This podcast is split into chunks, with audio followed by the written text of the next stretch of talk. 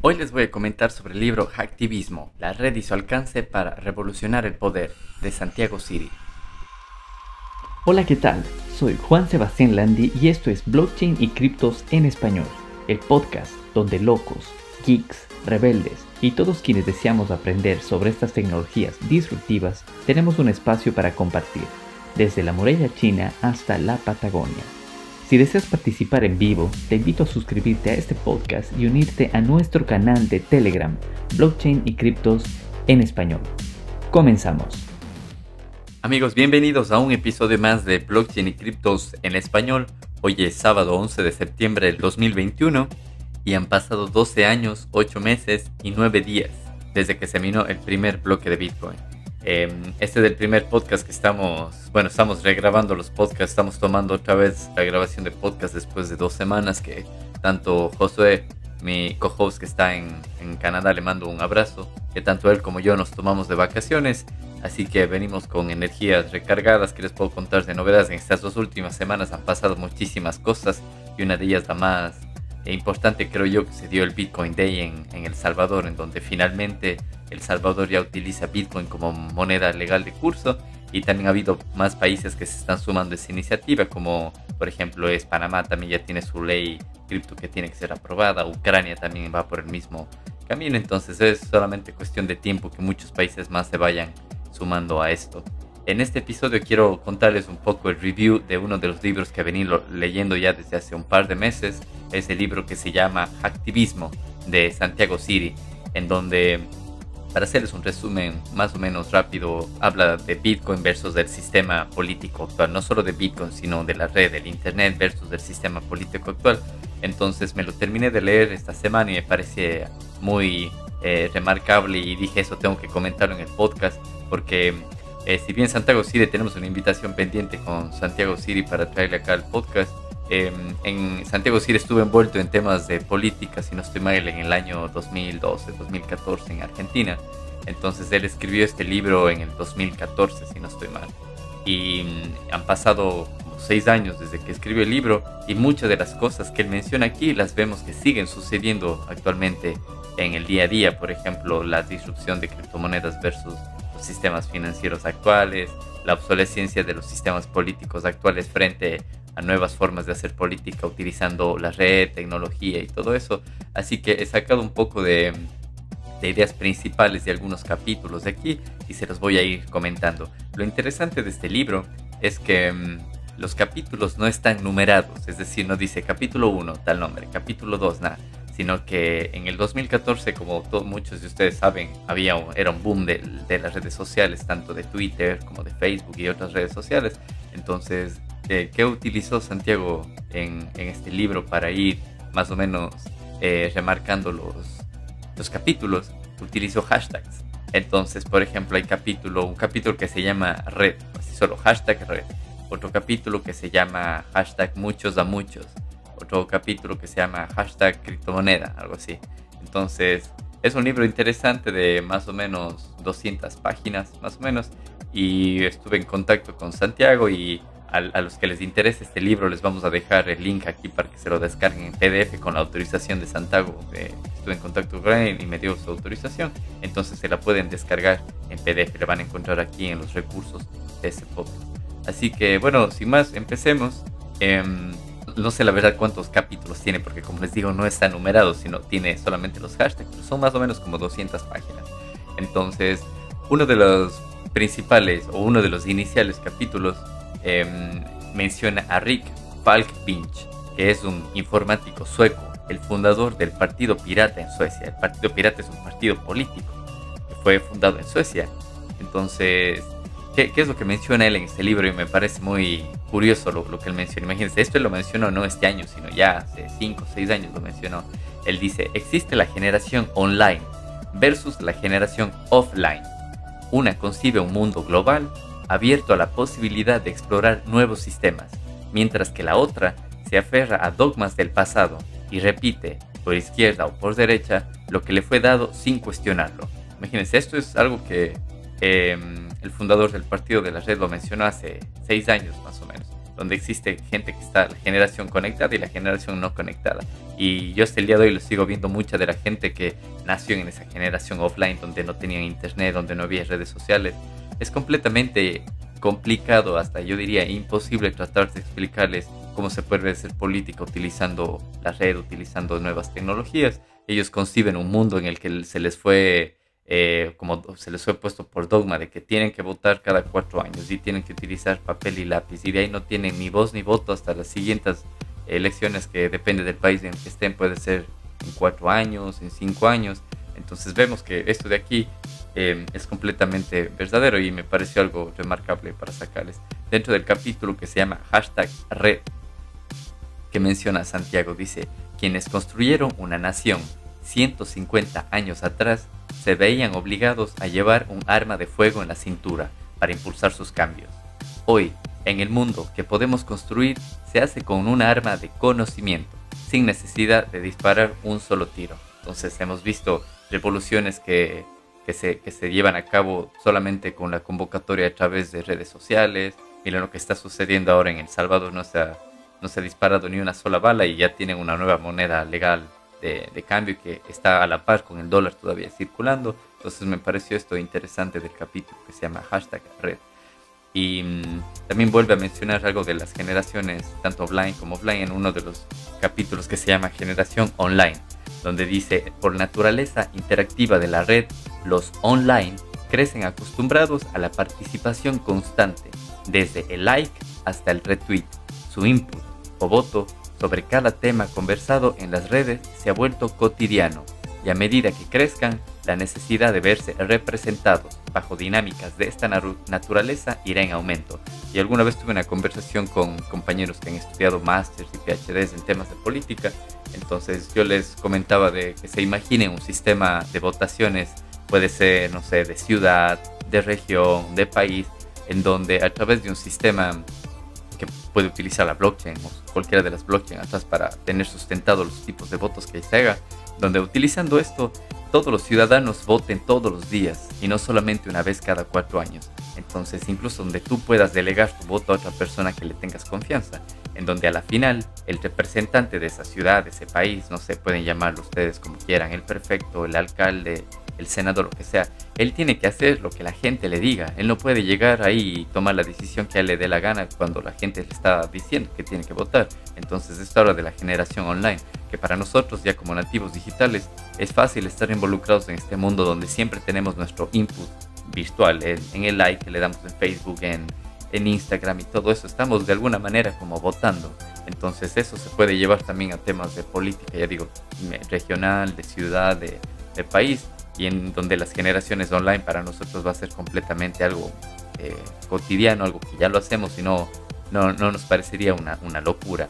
Otra cita también dentro de este capítulo dice que la gran diferencia respecto a generaciones previas es que esta generación no solamente goza de la virtud del idealismo, consecuencia natural de tener más futuro que pasado en su carga existencial, sino que además es una de las más poderosas de la historia, domina mejor que nadie las tecnologías que van a definir el rumbo del mundo para los próximos siglos, y a medida que toma mayor conciencia de esto, reconoce la importancia de unirse para generar cambios acordes a su potencial.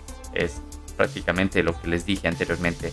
Em, como generación online, como nativos digitales, se nos hace mucho más fácil y mucho más común el participar en votaciones online, en llegar a un consenso global, que no tienes que irte presencialmente a poner tu voto en, una urna con papel y lápiz. O sea, para nosotros como generación online es mucho más factible esto de aquí.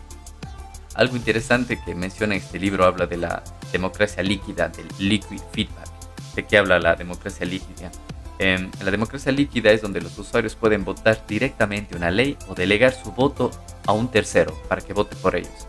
Usado internamente por el Partido Pirata en Alemania. Imagínense, el Partido Pirata de Alemania utiliza esto de aquí. Entonces, muchos partidos políticos también, o sea, si quieren tener un paso a evolucionar a eso de ahí, pueden utilizar esto de democracia líquida. Y en algún otro libro también comen, eh, de otro tipo de democracia, la democracia o el voto respaldado, la democracia líquida y, algunos otros tipos de, democracia.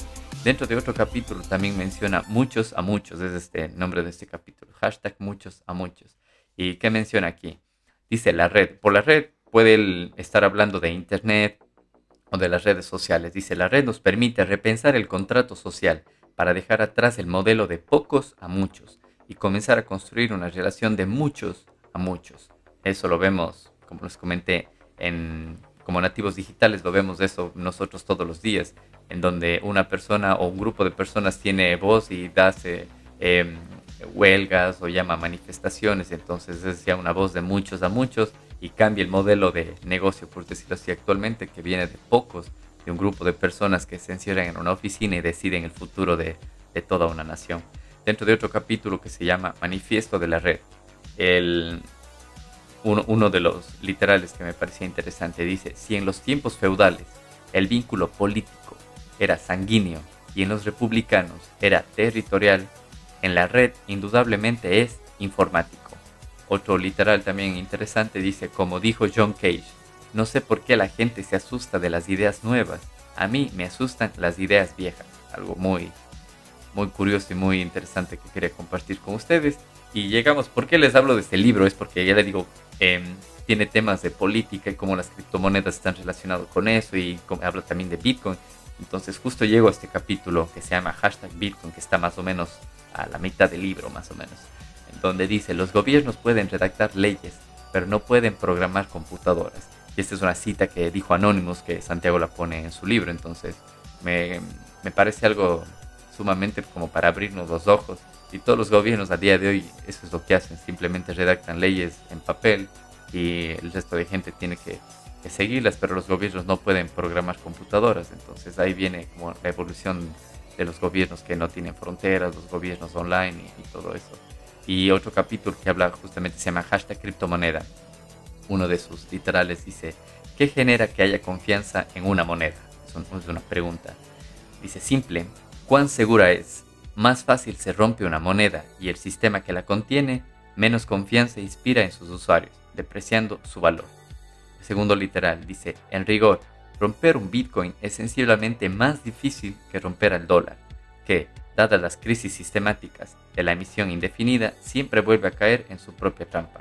Como ustedes saben, el sistema bancario y, el dólar en sí ya ha colapsado más de una vez. Entonces, la solución cuál es? Es rescatar a los bancos y para rescatarlos significa que se tiene que seguir imprimiendo más papeles y eso eh, devalúa nuestro poder adquisitivo. Entonces, él aquí hace una comparación de las criptomonedas, que genera confianza en una moneda y porque Bitcoin es mucho más seguro que una moneda fiat como, como el dólar, por ejemplo. En el capítulo que hace referencia a seguridad, es hashtag seguridad, dice, toda moneda actual tiene como respaldo para su seguridad el uso de la fuerza física. Los estados no son sino el monopolio de la fuerza, y ese es el recurso que tiene en última instancia para legitimar su moneda en un territorio. El Bitcoin se ampara en una fuerza digital basada en el cómputo, inteligencia antes que fuerza. Otro literal dice, al final del día, en Internet, el poder está en manos de quienes pueden programar las computadoras. Esto es algo muy, muy cierto y muy importante. Ustedes han visto la, la, la solicitud de, para trabajos en cualquier campo de la informática es completamente vasto. Es más, no hay tanta gente que, que pueda llenar esos puestos de trabajo y, eso es prácticamente el, futuro.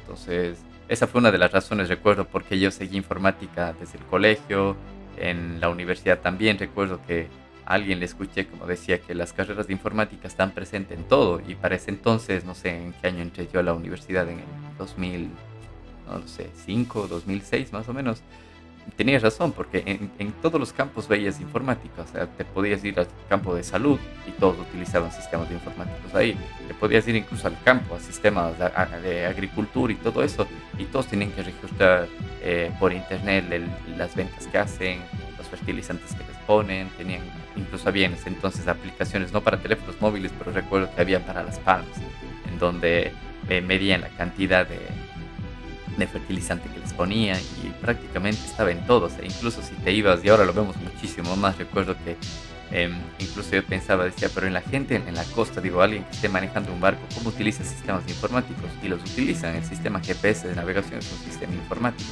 Incluso ahora podemos ver en el Apple Watch que tienes en, la muñeca, en tu mano, los que tienen eh, señal celular te pueden salvar la vida y todo eso tiene que ver con programación de computadores.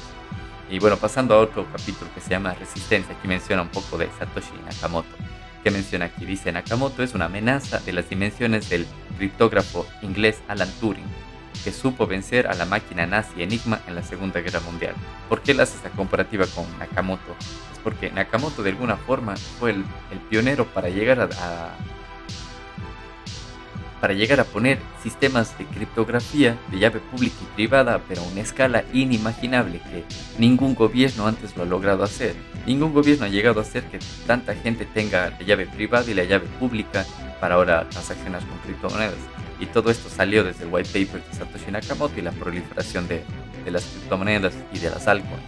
Entonces, otro capítulo interesante también que, que encontré se llama máquina, hashtag máquina universal, donde uno de los literales menciona Internet puede cumplir la tarea que antes realizaban el servicio postal, los bancos o los políticos, sin necesidad real de pedir de su autorización.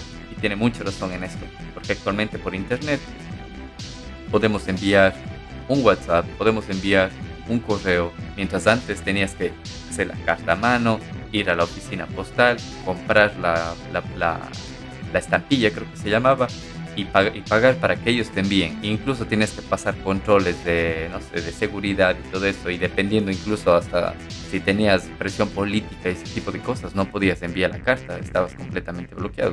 Lo mismo sucede con los bancos. Para abrirte una cuenta, ellos deciden si te la abren o no. Mientras que Internet es un servicio completamente abierto en donde no tenemos que pedir permiso a nadie para enviar un WhatsApp, tampoco para enviar un correo electrónico. Ahora puedes descargarte una billetera móvil y puedes transaccionar criptos directamente sin pedirle permiso a un banco ni, nada de eso. Y otro literal em, interesante de este capítulo dice, con el tiempo, la ambición de ser un burócrata debería irse viendo, volviendo un absurdo. Políticos o banqueros no debieron nunca haberse vuelto profesiones especializadas para que unos pocos se aprovechen del resto. Debería ser un rol de todos el de definir qué sociedad queremos o administrar el valor que generamos. Si cada uno es el medio, entonces no hay medio. Esto lo vemos en el sistema, en todo el mundo actualmente, que los bancos y los políticos son dueños de un país y se lo ven, en, por ejemplo, en Estados Unidos, los dueños de de la política y son los bancos, ellos son los que financian a los políticos, las campañas, las farmacéuticas y todos ellos son los que financian todo el sistema político en Estados Unidos y no solo en Estados Unidos, como les digo, es a, nivel mundial. Un capítulo también interesante que se llama Non-Profit, que quiere decir non-profit en español es como que sin beneficio, hashtag sin beneficio. Dice, para realmente tener un impacto generar un negocio de gran escala, se necesita crear servicios que eviten completamente a las empresas financieras actuales.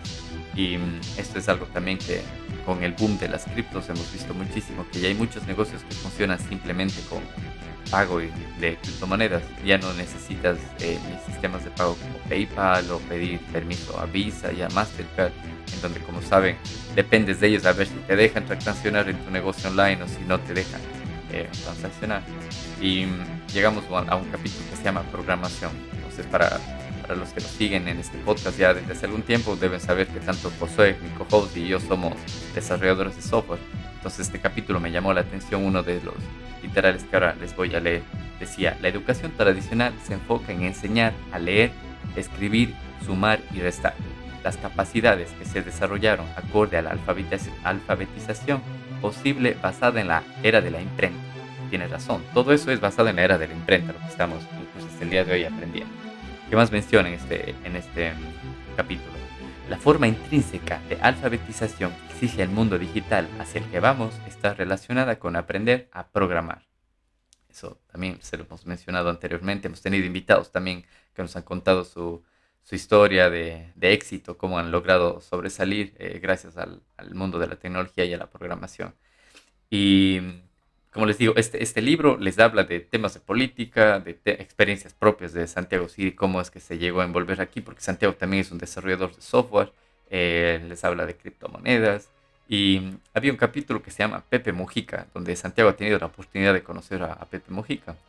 Y mm, hay una de las citas en este, dentro de ese capítulo que menciona a Pepe Mujica, que para quienes no saben, Pepe Mujica es José Mujica, es, fue el presidente de Uruguay, no recuerdo en, en qué año, 2015 más o menos y dejó una huella que hasta el día de hoy se puede ver en mucha gente que, que, le sigue en temas de política. Entonces, ¿qué menciona Pepe Mujica dentro de ese capítulo? Dice, necesitamos masificar la inteligencia. Dice, la vara con la que la sociedad elige medir su progreso no es la cantidad de escuelas, sino la calidad de sus alumnos. Mientras educación hace referencia al hardware, inteligencia apunta al software. Entonces me pareció algo sumamente eh, curioso y que tiene mucha razón en lo que está diciendo.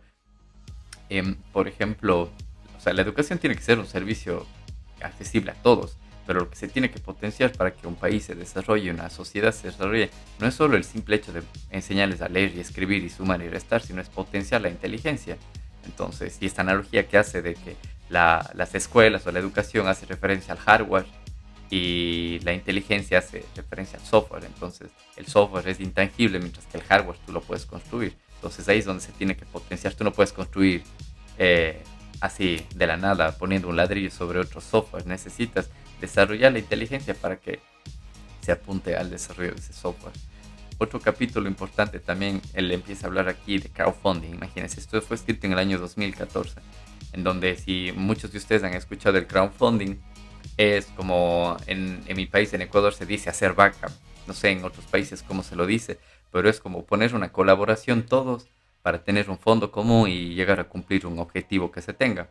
Entonces, ¿qué menciona él acerca del crowdfunding aquí? Que si no estoy mal, también en Santiago, en, cuando estuve involucrado en, en, temas de política en Argentina, fueron el primer partido en utilizar crowdfunding para financiar sus campañas, mientras que, como todos sabemos, estoy seguro que es así en toda Latinoamérica, eh, los partidos políticos que más dinero tienen, tienen atrás bancos, tienen empresas, tienen farmacéuticas que ellos son los que les financian. Entonces, ¿qué habla aquí el de crowdfunding? Dice, los detractores del voto electrónico se enfocan solamente en el riesgo que puede haber en el escrutinio, pero no se dan cuenta de que una de las posibilidades que abre el voto digital es ayudar sensiblemente a los partidos minoritarios a poder competir. Una tecnología obsoleta como la imprenta se vuelve funcional a las corporaciones políticas vigentes. Y esto me parece el pan de cada día en las elecciones, no, solo en Latinoamérica, porque ahora hemos visto también en otras partes del mundo, que el partido político de más poder a veces quema las urnas o salen todos a gritar a la calle como que fraude, fraude sin tener pruebas y por eso ha habido golpes de Estado y todo eso cuando el, el voto digital, que ya se utiliza en algunos países, por ejemplo en Estonia se utiliza, eh, puede solucionar esto e incluso darles la posibilidad a partidos pequeños de participar. Así es como muchos partidos que empezaron pequeños han, han llegado a generar grandes cambios, no solo en, Europa, sino en Latinoamérica también. Y un, capítulo que se llama Revolución, hashtag Revolución Personal, donde aquí habla de todo, de criptos, de partidos políticos y todo eso. que dice uno de sus literales? Dice, y con herramientas como la computadora personal, Internet, el torrent o Bitcoin, con hacks como los de Wikileaks o iniciativas políticas como el Partido Pirata y el Partido de la Red, se está gestando una nueva forma de hacer política, que no pide permiso ni tampoco lo exige. El Partido de la Red era el nombre del partido político de Santiago en Argentina, el Partido Pirata es el que está presente en algunos países de Europa, y todas estas disrupciones no piden permiso, sino que generan una una evolución y una innovación sin pedir permiso a nadie. Son innovaciones verticales, como hay, una, hay un libro interesante que se llama em, eh, De cero a uno. No recuerdo el nombre del autor, pero ahí él habla un poco de esto, de la innovación, de que para que sea una verdadera innovación tienes que ser de cero a uno y no de uno a uno, de cero a cero, sino no generas nada horizontal, sino tiene que ser algo vertical. Y bueno, para ir terminando, eh, hay uno de los últimos capítulos que se llama Hashtag Cambio, donde aquí menciona mucho a Latinoamérica, porque se ve el, deseo de, Santiago Siri, que a pesar que ahora vive en Europa, pero está siempre pensando en Latinoamérica y cómo todas estas ideas pueden ayudarnos a sobresalir como región. Em, él dice, no tenemos que ser mejores para poder unirnos, tenemos que unirnos para poder ser mejores. Si entre nosotros nos peleamos, nos devoran los de afuera. ¿Qué más dice otro literal aquí en este capítulo? Dice, las nuevas generaciones son tanto nativas digitales como nativas democráticas. Lo cierto es que nuestra herencia colonial nos hizo replicar formas ajenas a nuestros modos y ahora estamos frente a una oportunidad histórica. La red invita a innovar sin necesidad de pedir permiso. Es algo muy curioso y tiene mucha verdad en lo que dice. Y uno de los últimos literales que lo encontré remarcable en este capítulo dice, la obsolescencia de la corporación, tanto política como económica, es de una inminencia considerable frente al avance de tecnologías que atentan contra toda forma de intermediación. Pero esa emancipación depende de cuán dóciles elijamos ser con el uso que damos a nuestras herramientas para crear realidades. Con el tiempo, quizá, seamos merecedores de no gestionar o no necesitar gobierno. ¿Qué les parece eso? Era? Para finalizar, imagínense eh, naciones sin fronteras o naciones online en donde no necesitemos gobiernos, todo esté regido por un smart contract o por una DAO, que no es nada descabellado y estamos caminando hacia allá. Así que bueno, no sé qué les pareció este capítulo, a mí me pareció este libro muy muy interesante, me lo leí más o menos en en dos meses entre viajes y todo eso que tenía. Lo iba leyendo poco a poco, pero estoy seguro que si alguien se dedica a leer el libro lo acabará en un par de semanas, en un mes, porque ya digo, son como 200 hojas. Les dejo aquí los recursos de este libro. También estoy leyendo un nuevo libro de, José Mujica, de Pepe Mujica, entonces como aquí hubo una mención de Pepe Mujica, eh, justo el libro que estoy leyendo también les comparto aquí el link PDF, que es un libro, si no estoy mal, como de 50 hojas, que tiene un poco de, de charlas de Pepe Mujica y un poco de entrevistas que le han hecho. Y también algo que encontré muy interesante, empezamos este podcast mencionando a Rick Falkping, no sé si pronuncio bien su nombre, es un informático sueco, el fundador del Partido Pirata en Suecia. Encontré una de sus charlas que habla de Bitcoin y blockchain del 2014 2015 me parece, entonces también les dejo aquí recursos, eso sí está en inglés, entonces espero que no tengan problema con eso. Así que les agradezco mucho, espero que les haya gustado este podcast. Cualquier duda que tengan, cualquier tema que quisieran que tratemos, por favor no duden en escribirnos a Telegram. Tienen nuestro canal de Telegram, tienen también, pueden escribirnos a nuestro canal de YouTube, dejarnos los comentarios de todos los capítulos que ponemos. Y sin más amigos, me despido y nos vemos en el siguiente episodio. Gracias por haber llegado hasta el final de este podcast. Te invito a participar en la grabación de nuevos episodios en nuestro canal de Telegram, Blockchain y Criptos en Español. No olvides suscribirte a este podcast y compartirlo para que el poder de blockchain y la descentralización llegue a más personas.